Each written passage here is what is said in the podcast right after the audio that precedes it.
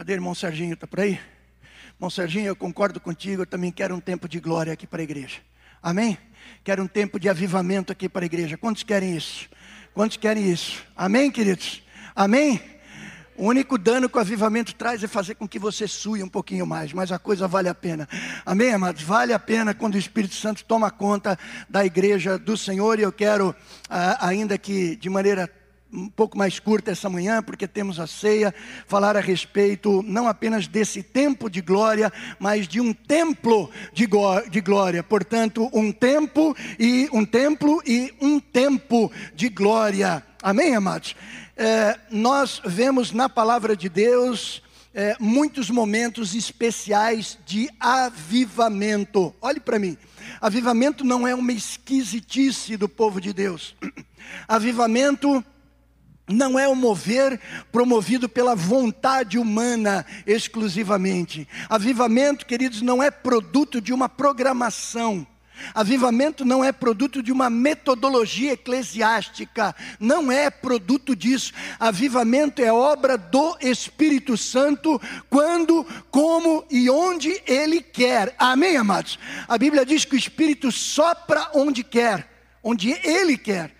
Nós não damos comando para ele, não sabemos de onde vem, para onde vai, mas nós que somos guiados, que temos que ser guiados pelo Espírito Santo, então estamos nesse vento do Espírito sendo levados para onde o Espírito Santo de Deus quer. Mas nós vemos, é verdade, na história dos avivamentos, vários momentos históricos onde esse avivamento aconteceu. No Brasil, nós tivemos um grande movimento avivalista nos anos 70. Eu, particularmente, sou fruto desse último grande avivamento avivamento no Brasil nos anos 70, não é? E ali milhões de, de, de brasileiros ali foram tomados pelo Espírito Santo de Deus, foram levados até o Senhor Jesus Cristo, uma igreja viva, uma igreja ativa, uma igreja evangelista, uma igreja discipuladora, e nós vimos naquele momento de maneira especial fervilhando no meio do povo de Deus esse mover do Espírito Santo. Temos clamado por isso, pastor, mas não é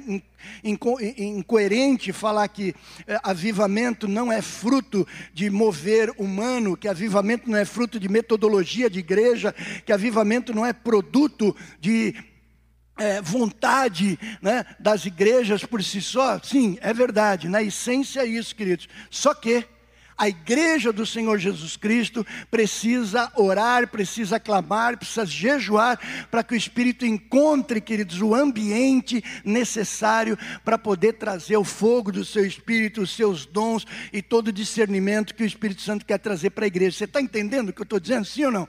Nós precisamos nos preparar para isso, nós precisamos preparar esse ambiente para que o Espírito Santo de Deus encontre a igreja sedenta, a igreja fervorosa pela, pela sua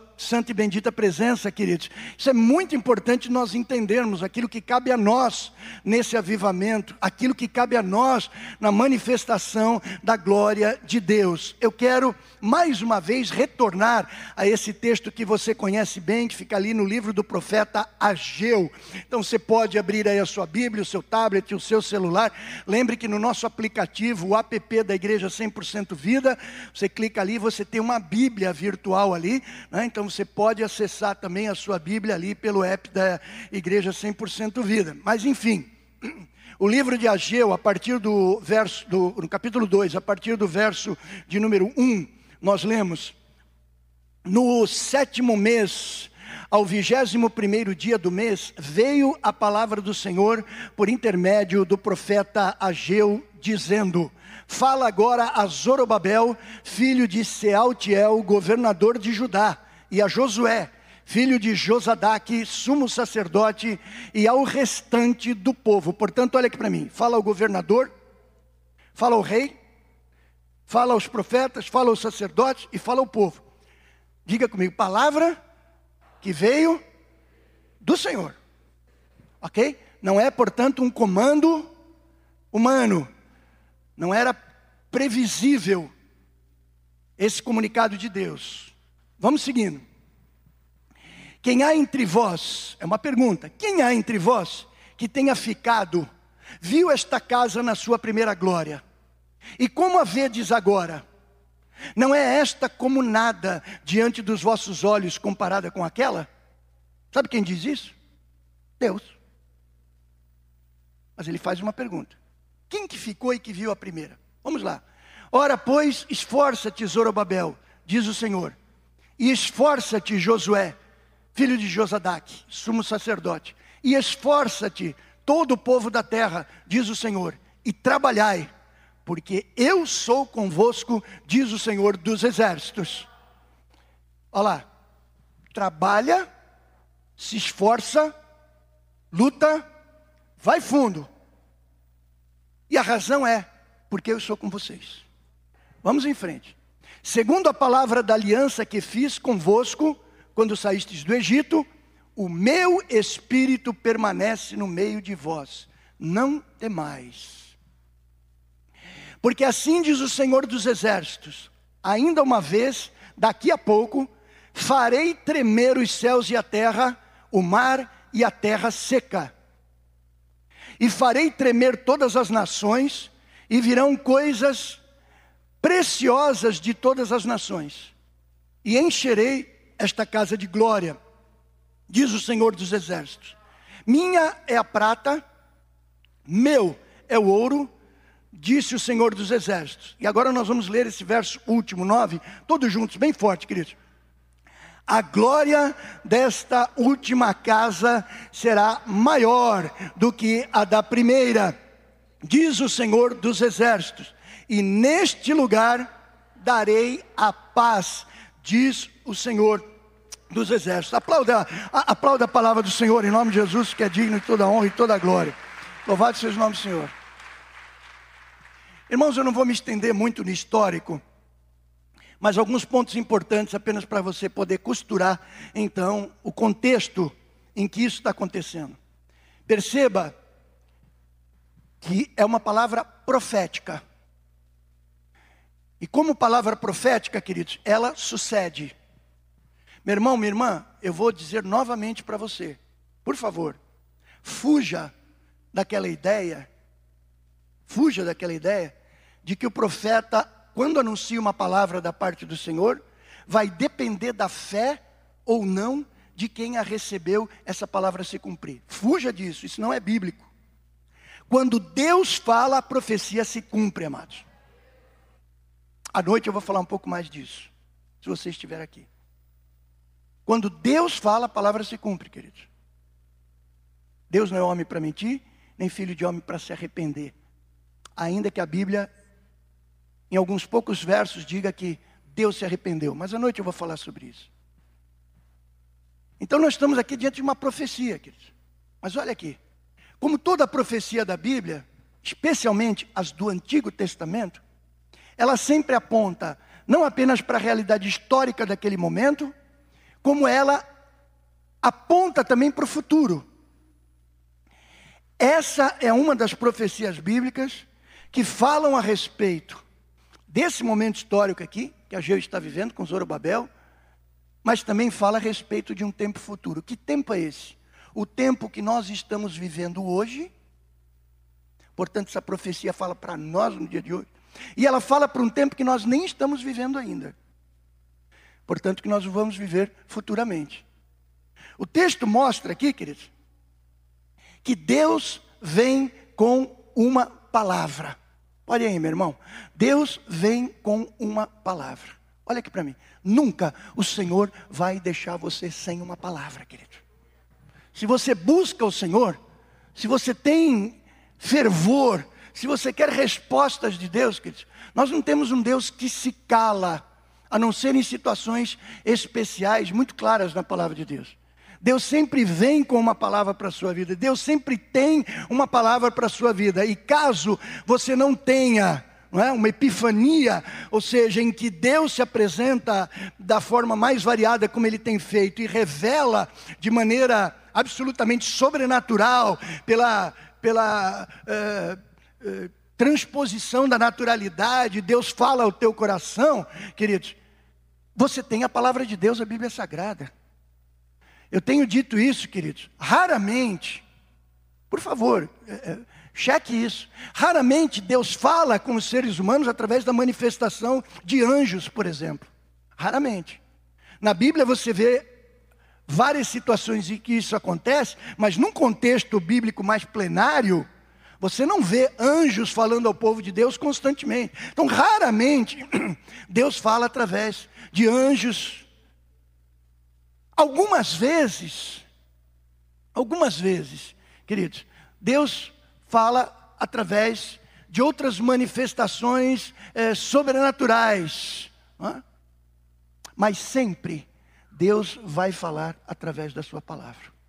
Amém, queridos? Nós precisamos aprender isso. Nós ansiamos muito pelo sobrenatural, por um anjo aparecendo diante de nós. Nós ansiamos muito o que acontece, mas não é tão frequente, de Deus nos dar sonhos e Deus nos dar visões proféticas. Eu tenho experiência com sonhos, queridos, muito com sonhos de Deus, não é? Não é, são, são sonhos comuns, não é? onde Deus me, me aponta alguns caminhos. E se eu tenho essa experiência, eu tenho pessoal, e você talvez deva ter outra com o Senhor. Né? Mas isso não é frequente. Isso, algumas vezes isso acontece, mas sempre Deus vai falar pela sua palavra, queridos. Então, meu amado, se você busca fervorosamente uma resposta de Deus, estude essa palavra. Leia essa palavra. O meu pai na fé dizia, João, você vai encontrar 98% da vontade de Deus expressa objetivamente nessa palavra. Os 2%, Deus vai te revelar de uma outra forma sobrenatural. E eu entendi isso já desde o do início da minha vida com Cristo, querido. Então eu recorro à palavra, porque aqui eu tenho lâmpada para os meus pés e luz para o meu caminho. Amém, amado? Eu não sei se eu devo comprar aquela casa ou aquela casa, aquele carro, aquele carro, se eu devo aceitar aquele emprego ou se eu devo aceitar o outro. Isso não está na Bíblia.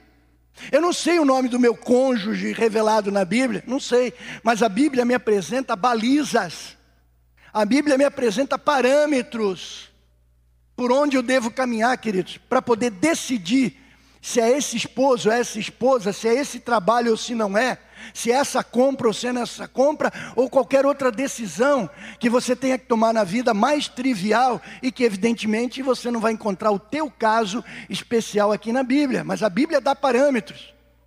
Sabe, queridos, quando um navio vai entrar aqui no Porto de Santos, ele entra na nossa baía e vai entrar no canal, vai entrar no canal do estuário, queridos ele tem à sua esquerda uma luz verde tem à sua direita uma luz vermelha. Ele sabe perfeitamente que a, a, a, a luz a luz verde é a luz de, bombo, a luz de, de bombordo e sabe que a, a luz vermelha é a luz de boreste. Ele sabe disso.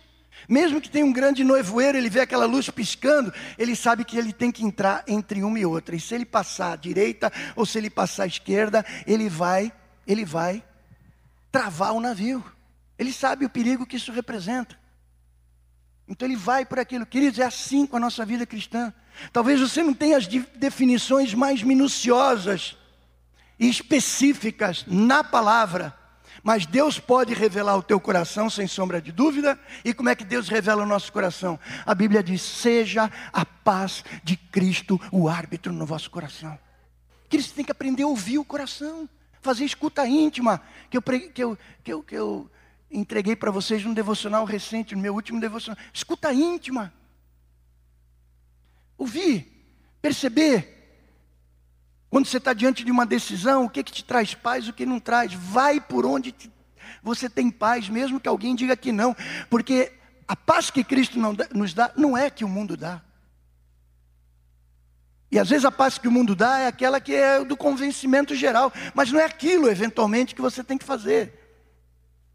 Então Deus sempre vem com uma palavra, meu irmão. E a objetividade da Bíblia diz isso. Então Deus aqui ele se manifesta profeticamente através de Ageu no momento de desânimo da nação. A nação estava perplexa, a nação estava desanimada, queridos. E os, vamos dizer assim, os idosos ou os mais velhos que tinham visto, que tinham presenciado a glória do templo de Salomão, cujo projeto, cujos recursos, cuja fortuna que precisou para ser erguido foi amealhado pelo seu pai Davi, o rei Davi, mas por conta das questões que vocês sabem bem, Davi não pôde construir esse templo, cabendo então ao seu filho Salomão construí-lo. E depois do exílio babilônico, que é esse momento que nós estamos vivendo, o primeiro exílio do povo de Israel que viveu 70 anos, que durou 70 anos, perdão, ainda tinha um remanescente que tinha visto o templo de Salomão, que conhecia a glória do primeiro templo. E quando viu o, o lançamento dos fundamentos do templo de Zorobabel, que foi o segundo templo, começaram a semear desânimo nos mais jovens. Desânimo nos mais jovens, dizendo esse templo não é nem para se comparar com o anterior. Eles viam essa diferença do primeiro 970 anos antes de Cristo, você sabe disso. Esse templo viria a ser destruído com a invasão do imperialismo babilônico, isso aconteceu em 586. Portanto, de 970 antes de Cristo a 586, quando os babilônicos invadem Israel e tomam, tomam Israel por, por como, como cativos, queridos, nós estamos nesse momento de Ageu, no ano 515 antes de Cristo. Portanto, passados 70 anos depois do ano 586, 70 anos a menos, dá 516. Em 515, os fundamentos do templo foram lançados. Mas ainda havia, eu repito, me permita, ainda havia um remanescente que conhecia a glória do primeiro templo, que tinham visto a glória do primeiro templo. E os mais experientes, para a gente não dizer os mais velhos, né? eles começaram a influenciar o ânimo dos mais jovens de maneira negativa. Queridos, quando Deus viu que o desânimo começou a tomar conta da igreja, Deus interferiu. Deus veio com uma palavra. O meu pastor Rune, que, está na, que ficou nessa igreja desde o ano de 1964, ele veio, vieram para o Brasil em 55, vieram para Santos em 64 depois do trabalho do Rio Grande do Sul, depois do trabalho na cidade de São Paulo, foram chamados para a Convenção Batista Independente para poder assumir o trabalho em Santos, coisa que a princípio eles não queriam. Mas o Senhor confirmou através de milagres, sinais, prodígios e maravilhas. E hoje nós somos uma comunidade aqui para a honra e glória do Senhor, amados. Fruto do trabalho de um casal missionário. Glória a Deus. Por isso que nós não perdemos, podemos perder a veia missionária nessa igreja. De maneira nenhuma e vamos crescer nessa área. Tenho certeza disso em nome de Jesus. Amém? Quanto mais nós conseguirmos fazer isso, vamos investir nisso, não tenham dúvida, amados. Mas ele me dizia: João, nunca permita que o desânimo tome conta da igreja do Senhor. Nunca permite. O desânimo, queridos, ele é uma erva daninha. Ele começa pegando o dedo do teu pé, ele começa a envolver o teu calcanhar, ele começa a envolver as tuas pernas embaixo, daqui a pouco você está tomado por ele. E pior do que isso, o teu desânimo não fica só com você, você acaba influenciando outras pessoas. O Novo Testamento fala a respeito disso. O descontentamento. Enquanto eu tiver fôlego, queridos, eu vou lutar contra o descontentamento, contra o desânimo na igreja do Senhor. Amém, amados? Aqui nesse momento, os mais experientes não estavam contribuindo com isso, pelo contrário, queridos. Mas logo em seguida, Deus faz uma pergunta. Quem faz essa pergunta, queridos, é o Senhor. O Senhor convoca esses mais experientes para que eles digam para o povo: Deus é que faz isso, que é a coisa mais surpreendente. Olha, vocês são idosos, ele não falou, parem de, de desanimar. Os, nenhum momento Deus fala isso. Mas ele chama os idosos, queridos, e eles dizem: olha, digam abertamente a diferença gritante que tem entre o primeiro templo que foi destruído e esse novo templo que está sendo erguido. Ele pede, reúnam jovens aqui do meu povo e falem para eles: olha, esse templo que está sendo construído por Zorobabel, por favor, viu? Não chega nem aos pés do, do primeiro. Porque somente, como eu disse, esses mais velhos que tinham visto a glória do templo de Salomão, e podiam então estabelecer essa relação com o templo que estava sendo erguido. Aí os velhos, ao verem a casa do Senhor sendo construída, Deus diz: vocês a veem como algo insignificante. Deus fala isso para eles. Digam isso para os jovens. Ou seja, Deus estava, surpreendentemente, irmãos, Deus estava esperando que os velhos anunciassem a grande diferença que havia entre um e outro. Só que Deus diz uma coisa: essa diferença que vocês vão ressaltar para os jovens, vai ser exatamente essa diferença que é essencial para a mensagem profética que eu vou trazer para vocês. Deus não passa colher, não. Parem de desanimar os jovens, parem de... digam, a diferença é grande mesmo. Digam, o, o templo de Salomão era absolutamente riquíssimo, milionário aquele templo. Incomparável. Talvez uma das maiores obras de engenharia e arquitetura do mundo antigo, queridos. Não dá para se comparar, mas ressaltem isso. Agora eu quero que vocês saibam o seguinte: essa diferença, para mim, é essencial para eu poder trazer para vocês uma palavra que vai mudar a vida de vocês. Então é nisso que eu quero que os irmãos se atentem essa manhã, queridos. Atentem essa manhã. Mesmo porque Deus diz: Eu sou Deus do ouro e da prata. Na mesma mensagem profética, Luiz. Sou Deus do ouro. Aí você pergunta: se Deus é o Deus do ouro e da prata, por que, que ele permite um templo bem inferior ao de Salomão? Sim ou não? Seria lógica? Mas na palavra de Deus ele diz: Eu sou o dono do ouro e da prata. Mas ressaltem que esse templo é realmente muito inferior. E quando vocês disserem isso, talvez vocês entendam a mensagem que eu vou trazer para vocês. E aí, queridos, em terceiro lugar, Deus dá garantias. Deus dá garantias. Eu estou seguindo pelo texto da palavra de Deus. Então, diante, queridos, da aparente insignificância desse segundo templo, Deus diz: Josué, seja forte. Segura as pontas. Governador, seja forte. Segura as pontas. Zorobabel, seja forte. Segura as pontas. Porque o povo, queridos, tinha que se aplicar na construção do templo. Aí você pergunta, mas por que, que Deus incentiva um templo inferior? Por que, que um Deus que afirma ser, o, na palavra profética, que afirma ser o dono do ouro e da prata, permite um templo muito mais empobrecido materialmente do que o primeiro? E Deus diz que isso é essencial para a mensagem que ele teria que trazer para o povo. Então, quando o povo começa a questionar o porquê que eles deveriam se aplicar ao trabalho do templo, Deus diz: Porque eu sou convosco. Diz para quem está do lado: O Senhor é contigo. Pode dizer isso para ele. Aleluia.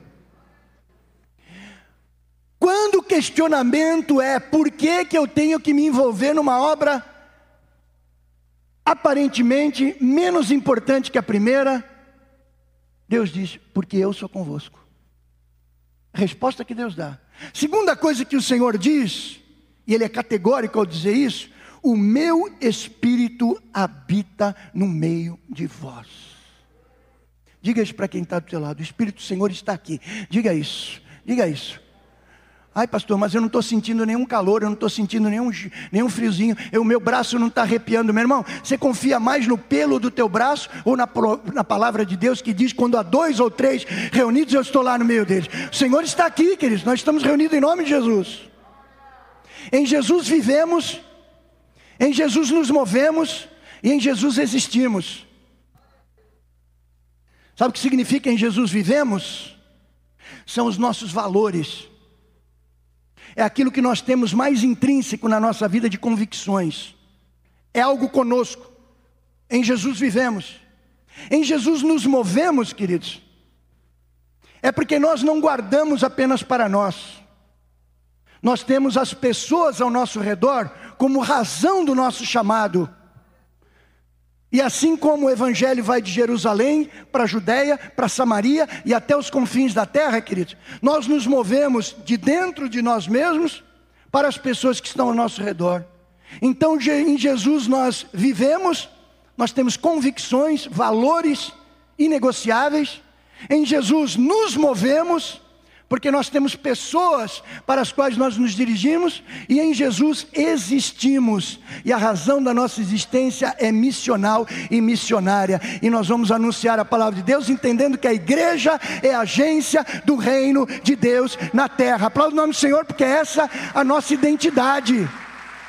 Essa é a nossa identidade. E nós não vamos abrir mão disso, queridos. Jesus é o centro dessa comunidade. É para Jesus que nós olhamos, queridos. É assim que tem que acontecer.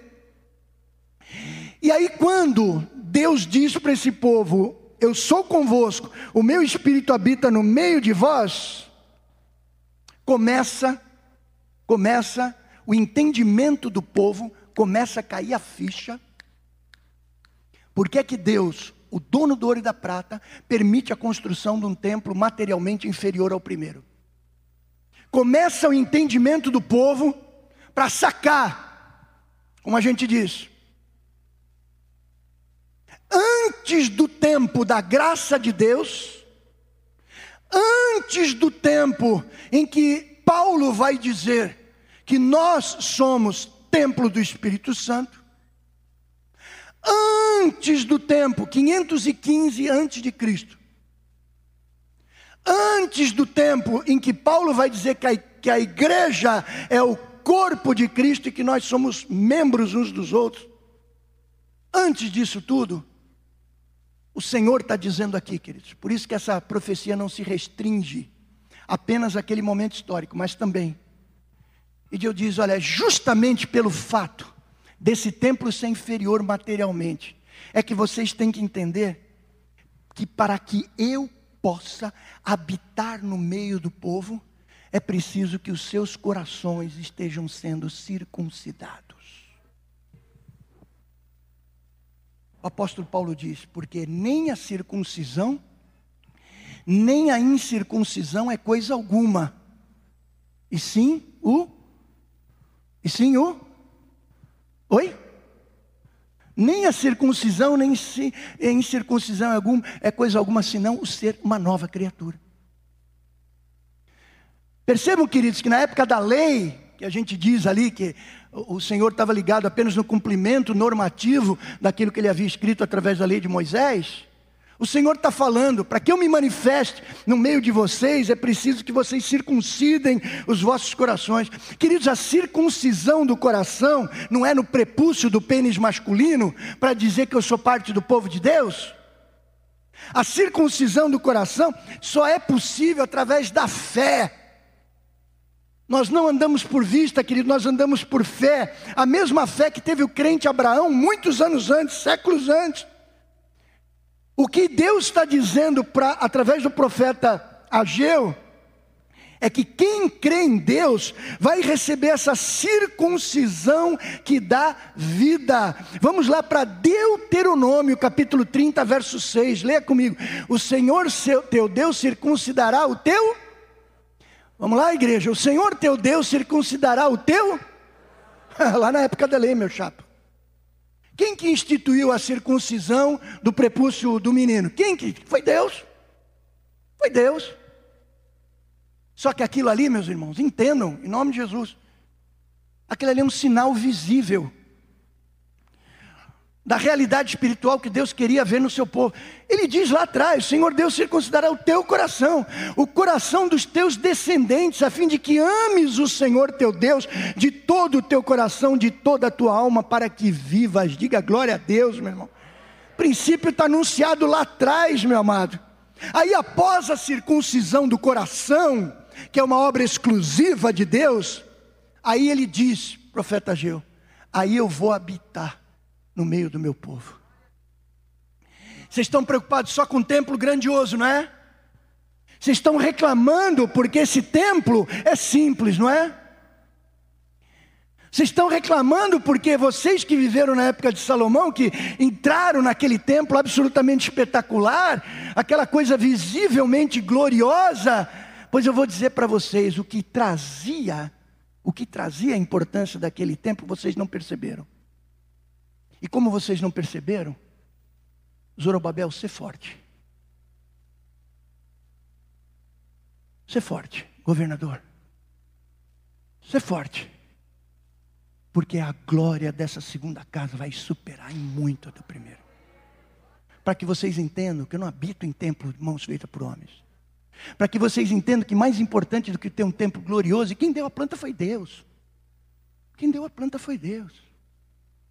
Mas para que vocês entendam que mais do que um templo glorioso, a minha presença é que traz a glória de Deus no meio da igreja do Senhor Jesus Cristo.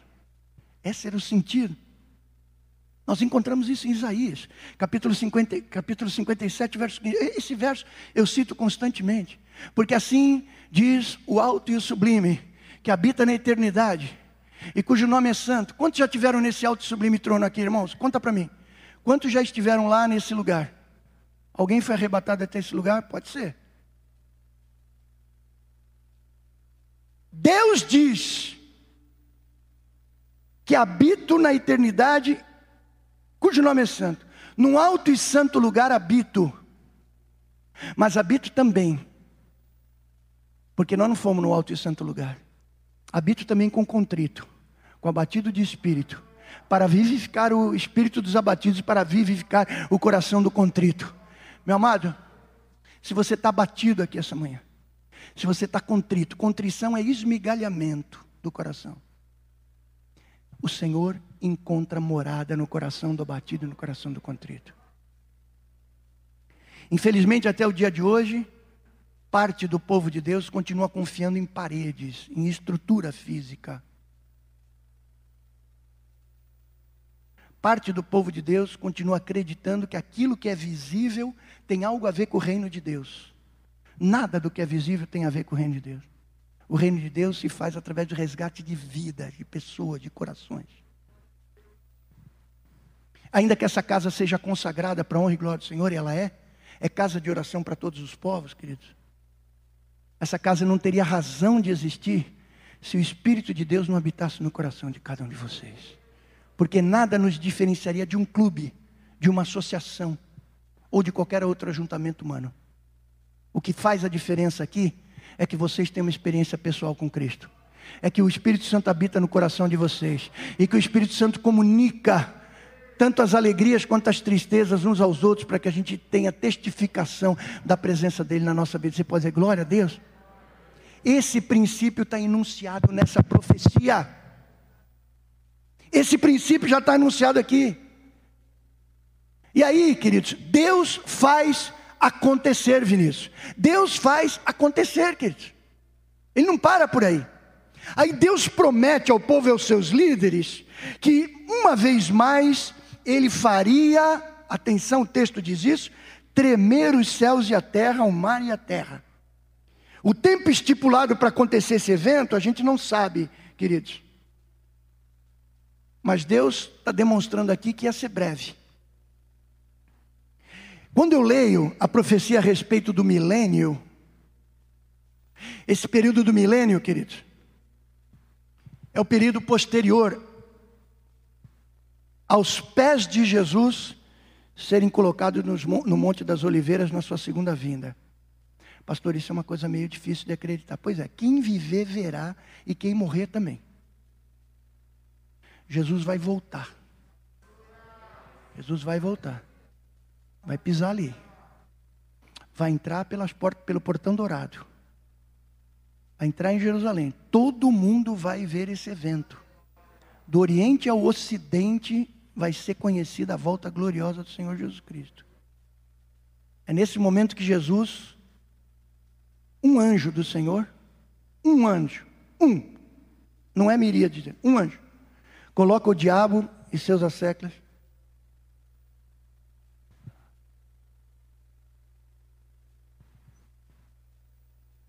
afastados de Deus, afastados da humanidade. E por mil anos diz a palavra de Deus que vai haver justiça, paz e equidade na terra.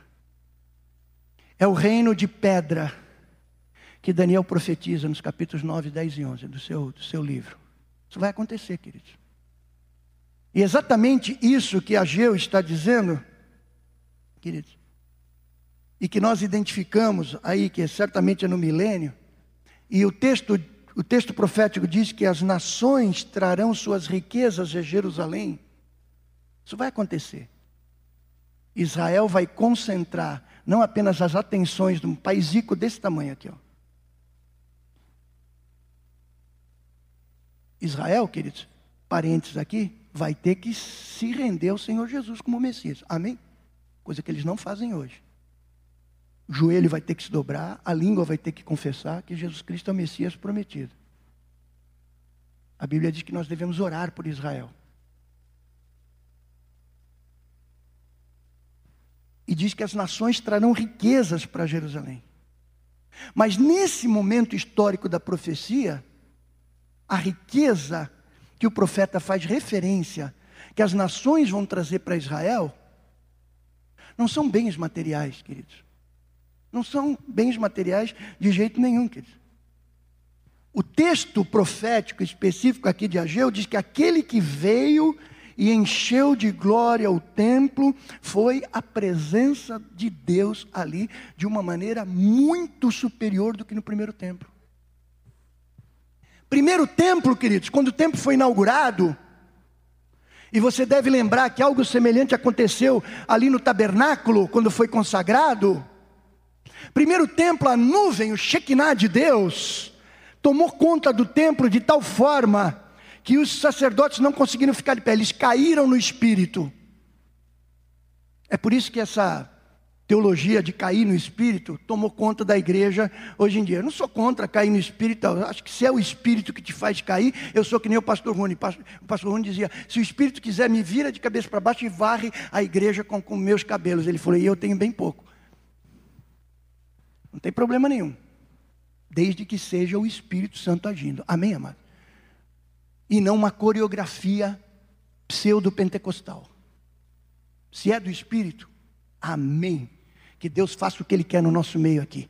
Onde há o Espírito, a liberdade. Mas isso não pode ser uma coreografia. Não pode ser uma mania no meio do povo de Deus. Não pode ser algo que depois que acontece, foi apenas uma sessão de videogame espiritual, uma catarse coletiva. Porque aquilo que é manifestação do Espírito Santo de Deus, aprenda isso definitivamente, nome, ele transforma a tua vida. Você sai diferente dessa experiência. Você sai diferente dessa experiência. Entenda isso. No primeiro templo, a Shekinah de Deus tomou conta, eles caíram porque não conseguiam ficar de pé, porque a glória de Deus enchia a casa. Só que lá no primeiro templo, está escrito: eles não conseguiram ver a glória de Deus. Não conseguiram ver a glória de Deus. Não conseguiram. É depois, meu irmão. Não conseguiram. Nesse segundo templo, queridos, Nesse segundo tempo, o que o Senhor está dizendo, olha, aquilo que vocês não tiveram no primeiro tempo como experiência, e é o que é o diferencial desse segundo tempo, pobrezinho, diferente. Vocês estão desanimando todo mundo, dizendo que não, chega perto do primeiro. Eu vou dizer o que, que não chega perto do primeiro. A glória que eu vou revelar nesse segundo templo. Isso não dá para comparar. Só que não para aí, meus irmãos. Tem nós aqui nessa parada. Nós entramos aqui, queridos, nessa, nessa, nesse momento, queridos. Porque aquele que veio e encheu a glória do templo, sob a supervisão de, de, de Zorobabel, queridos, era o Messias prometido. Queridos, aqui é uma profecia messiânica também. Coisa que poucos pregam. Isso aqui é uma profecia messiânica também, queridos. Porque a palavra de Deus, a palavra de Deus diz que Cristo é o prometido a Israel e o desejado das nações. Diga comigo, Cristo, Jesus Cristo, o prometido a Israel e o desejado das nações. Você pode dizer glória a Deus, queridos? Então, as coisas preciosas que Deus diz aqui não é bens materiais, queridos, que seriam levados a um templo em Israel. Esse templo, queridos, esse templo, esse templo, foi destruído depois por Tito, general Tito, no ano 70 da nossa época. E você sabe que depois ele foi reconstruído por Herodes, imperador romano. Que o que nós temos ali é mais resquício do templo de Herodes do que propriamente o templo de Salomão. São três templos: Salomão, Zorobabel e de Herodes. Que o que fez Herodes? Herodes retira todos os utensílios do templo original, esse remanescente do segundo templo, coloca todos os adornos da idolatria romana, muda a fachada, coloca outros ornamentos importantes. Tanto é que se você estudar a história, história geral a respeito da dinastia dos Macabeus, os apócrifos da Bíblia incluem 1 e 2 Macabeus, de natureza histórica, portanto, porém não canônico. Foi considerado pelo momento apostólico não canônico. Mas se você estudar a história geral da dinastia dos Macabeus, foram os judeus que mais lutaram contra essa subversão do templo do templo dos judeus, queridos. Por conta da influência do Império Romano. Era uma dinastia que lutava muito contra isso, assim como os zelotas também fizeram isso. Mas isso não, não garantiu que esse templo não fosse destruído. Foi destruído. E agora o que Israel espera é construir um novo templo. Eu já disse a vocês. A sociedade do templo, não é filme de Hollywood. A sociedade do templo existe em Israel, queridos. Existe em Israel até os dias de hoje. Ela já tem projeto completo, já tem os recursos amealhados. Já tem todo o projeto executivo do novo templo para se construir em Israel, porque isso também é uma profecia bíblica, que esse, que esse novo templo vai ser construído.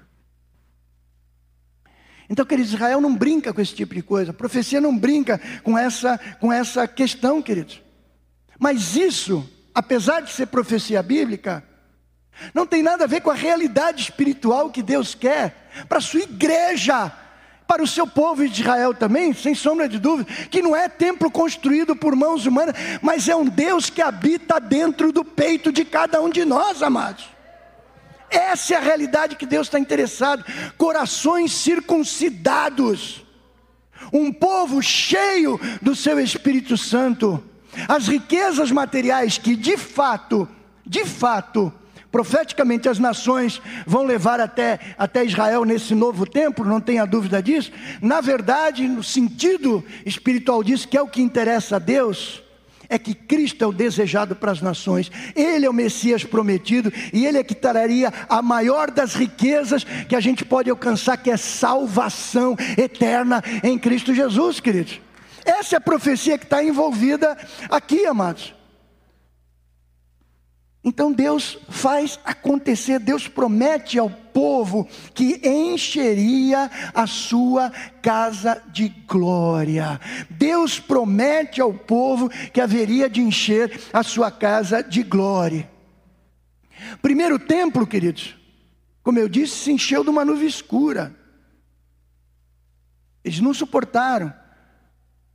Porém, quando João escreve no seu evangelho, diz: Vimos a glória como a glória do unigênito do Pai.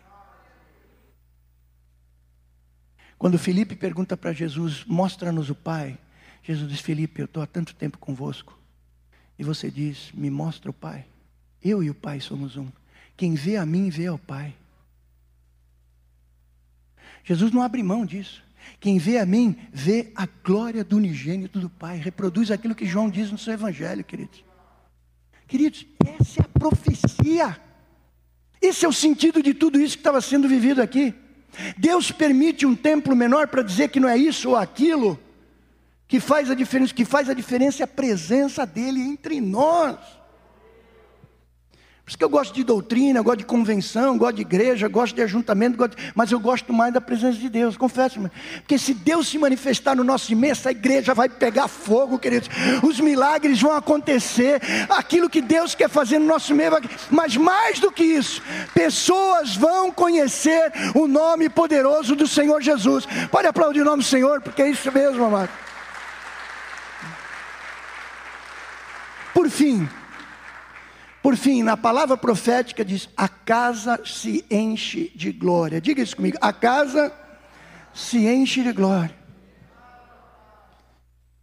Aí não é o fato, preste atenção, eu vou encerrar com isso aqui. Não é o fato das pessoas estarem trabalhando no templo que cada integrante do povo ia ser atingido pelo poder de Deus. Isso nos faz pensar o quanto e o tanto que quando nós nos entregamos a um ativismo vazio na vida cristã, isso tem pouco valor para o Senhor. Eu vou dizer algo que parece atentar contra o próprio trabalho da igreja, mas Deus não mede a tua vida por produtividade. Deus mede a tua vida por intimidade com Ele. A produtividade é resultado. Pastor, mas a Bíblia não diz que nós seremos conhecidos pelos frutos? É, diz. Mas aqueles caras que chegaram diante de Jesus lá, no futuro, Senhor, em teu nome fizemos isso e aquilo, Jesus falou, nunca vos conheci. Eles tinham produtividade, mas não tinham intimidade com o Senhor. Que é sensível essa coisa, é uma linha fina.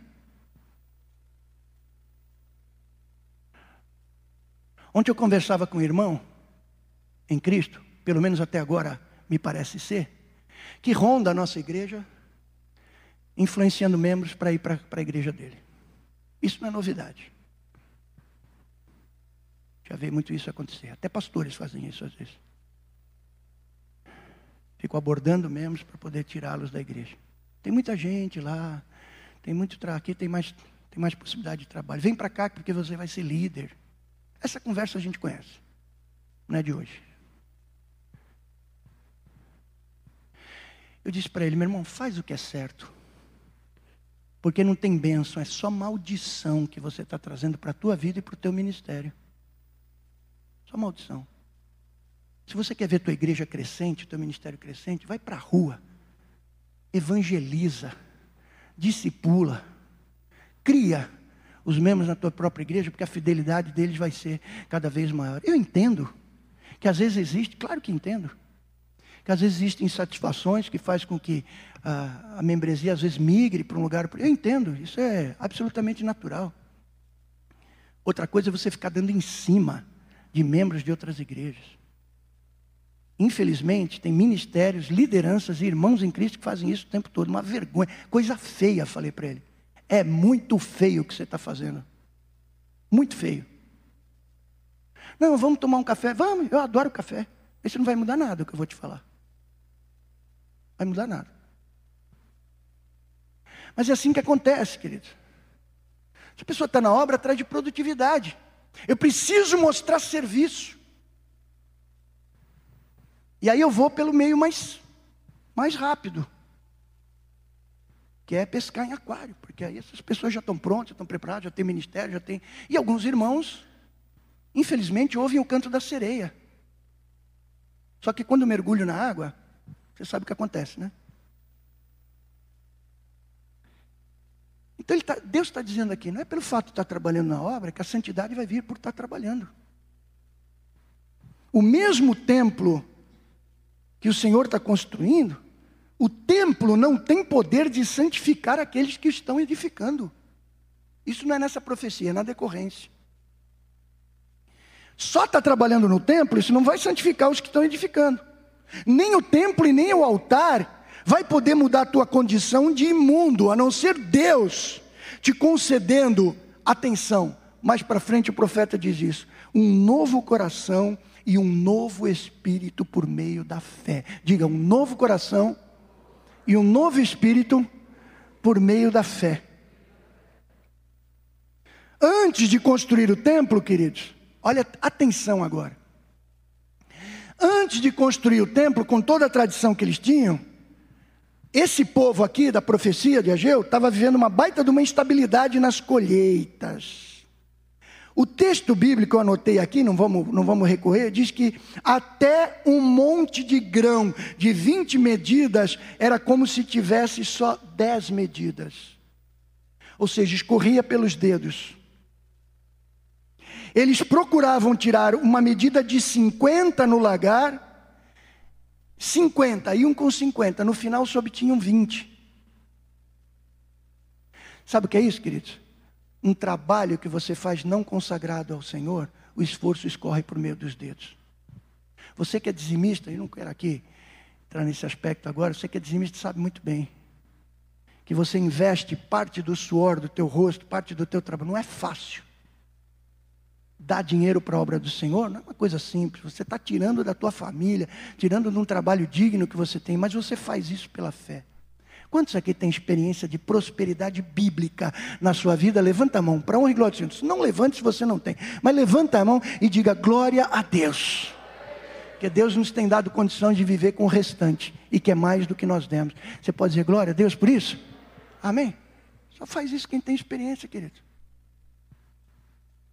Então, agora, por eles terem lançado o fundamento do templo, Deus estava retribuindo. A Bíblia diz que eles começaram a viver estabilidade, anulação de todas as pragas e alta produtividade agrícola. No mesmo terreno, com o mesmo trabalho, no mesmo local que eles estavam plantando. Isso é Deus, amados. Isso é Deus. Quem se envolve com a obra do Senhor de coração.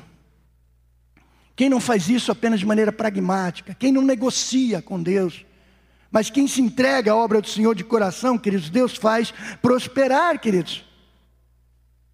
Na época de Zorobabel, queridos, rei de Judá, diz a palavra que as nações gentílicas eram muito maiores em poder e força. Israel vivia, portanto, sob o jugo de outras nações, queridos. E aí a gente pergunta: eles ainda estavam sob o jugo? Como é que é possível destruir a força das nações mais poderosas que Israel? Sabe o que o profeta responde mais lá para frente? Ele diz: derribando os homens dos seus cavalos de maneira sobrenatural. Ou seja, ele diz: derrubando os homens do seu cavalo, não é pela força da espada, não é pela força da guerra, é Deus quem vai fazer isso, é Deus quem vai dar a vitória para o seu povo. E o profeta termina: cada um cairá pela espada do seu próximo. Os próprios inimigos vão se destruir. E o povo de Deus vai ser preservado e vai ser vitorioso. Zacarias capítulo 14, verso 13, um texto paralelo da mesma época confirma isso. Naquele dia também haverá da parte do Senhor grande confusão entre eles, inimigos de Deus. Cada um agarrará a mão do seu próximo, cada um levantará sua mão contra o seu próximo. Profético isso, irmãos. Olhe para mim. Ele termina dizendo: o tempo em que as nações serão subvertidas, mas ele não define que tempo é esse. Mas a gente vê pelas profecias, queridos, que Deus haverá de entregar o poder do, de todos os reinos e de todas as nações ao Senhor Jesus Cristo. Quando Jesus ressuscita, ele diz: Eis que me é dado todo o poder nos céus e na terra. Queridos, olhem para mim. Jesus Cristo reina sobre tudo, amados. Jesus Cristo reina sobre tudo. Não se perturbe com a aparente, com a aparente perturbação que a humanidade vive, queridos. Observe então, para terminar, que Ageu aponta profeticamente dois momentos distintos da vida, do Senhor, da vida do Senhor Jesus Cristo. Vou terminar com isso, preste atenção. Ele diz aqui: ele aponta o Cristo desejado por todas as nações, adentrando ao templo, o que tornou o templo que estava desprezado superior à glória do templo anterior. Queridos, Jesus Cristo vai vir sobre a terra e vai entrar no templo. Amém, amado? Visivelmente falando, mas a realidade espiritual é Cristo habitando em nós, esperança da glória, como diz o apóstolo Paulo. Segundo momento, ele diz que Ageu demonstra que uma fase da vida do Senhor Jesus Cristo, que é sem par na história, não é? Que refere-se a um futuro certo que vai acontecer. Porém ainda indeterminado. Nós não sabemos que ano que isso vai acontecer. Mas essa é a expectativa que nós temos para a igreja no dia de hoje. Amém, amados? Eu quero uma igreja que vive em si a glória do Senhor Jesus Cristo no dia de hoje. Vamos entender o que a profecia diz. Algumas coisas ainda não aconteceram, Umas coisas nós ainda vamos vivenciar. Mas vamos falar juntos essa última expressão aqui. Por favor, Vini, coloca aí. Essa última expressão. Vamos, vamos dizer juntos, bem forte. Levante, fique de pé, meu amado. Vamos falar isso com a pleno pulmão aí, ok? Juntos, vamos lá? É o poder do Cristo crucificado, ressurreto e glorioso, mediante a ação do Espírito Santo pela fé, que encherá o templo de uma glória jamais experimentada antes. Aplauda o nome do Senhor, amados.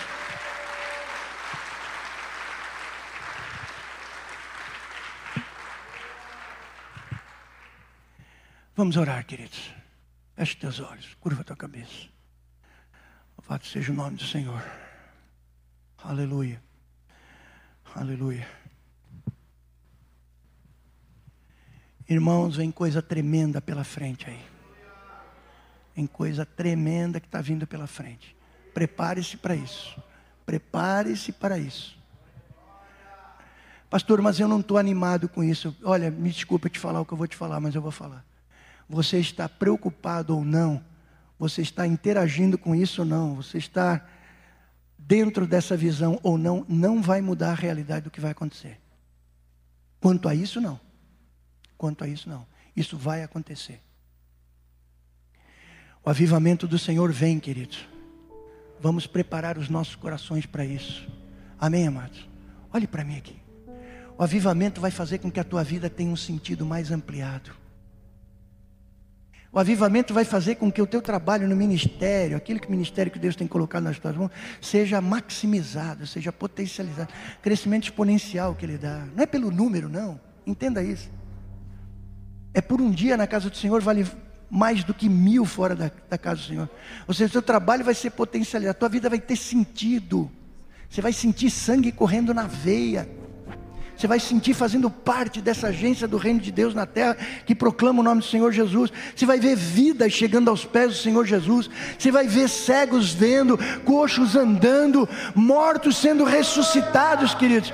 Você vai ver a distribuição dos dons espirituais de Deus na sua igreja, não para criar uma elite espiritual na igreja, mas para edificarmos uns aos outros com os dons que Deus nos der, queridos. Quantos querem isso para a igreja do Senhor Jesus Cristo?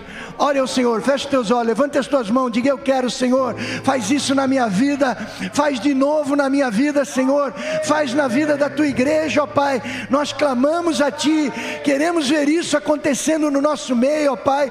Para isso nós nos preparamos, para isso nós oramos, para isso nós cremos na Tua palavra, Senhor. Te louvamos porque o Teu Espírito já está na igreja, te louvamos porque o Senhor já tem nos perdoado, já tem nos restaurado, Senhor nós te agradecemos, Pai, mas faz um rebuliço no meio do teu povo, ó Deus, em nome de Jesus. Eu clamo agradecido, meu Deus. Amém, amém e amém. Glorifique o nome do Senhor, amados.